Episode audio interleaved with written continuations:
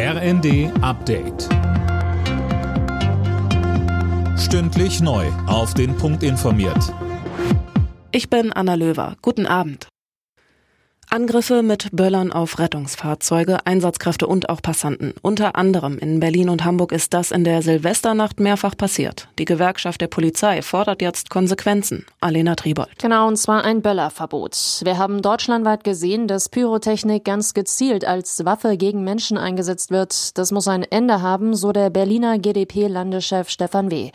Vor allem in den Großstädten hatten sich Polizei und Feuerwehr nach den zwei ruhigeren Jahren nochmal verstärkt und auch mit deutlich mehr Einsätzen gerechnet.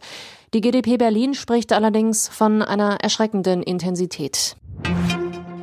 Mit dem neuen Jahr löst das Bürgergeld Hartz IV ab. Für alleinstehende Bezieher gibt es jetzt 502 Euro. Das sind rund 50 Euro mehr als bisher. Auch in Zukunft drohen, nach dem Kompromiss von Ampelkoalition und Union, Strafen, wenn man Termine verpasst oder einen Job nicht annimmt. Insgesamt liegt der Fokus in Zukunft aber mehr auf Weiterbildung, um dann längerfristig in einem neuen Beruf unterzukommen. Auch beim Wohngeld gibt es Änderungen. Die Zahl der Berechtigten dürfte sich verdreifachen. Allerdings wird mit langen Verzögerungen bei der Bearbeitung gerechnet. Als erster demokratisch gewählter Präsident Brasiliens ist Luiz Inácio Lula de Silva vereidigt worden. Gemeinsam mit dem Volk werde er das Land wieder aufbauen, versprach Lula. Unter anderem wolle er die Abholzung des Regenwaldes stoppen.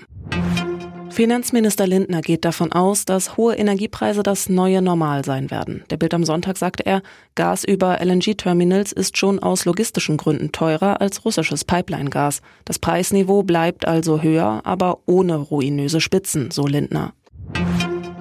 Bei der Vier-Schanzentournee hat Oberstdorf-Sieger Halvor Egner Granerüth auch das Neujahrsspringen in Garmisch-Partenkirchen gewonnen. Hinter dem Norweger landeten Angela Nischek und David Kubacki. Die DSV-Adler verpassten das Podest. Alle Nachrichten auf rnd.de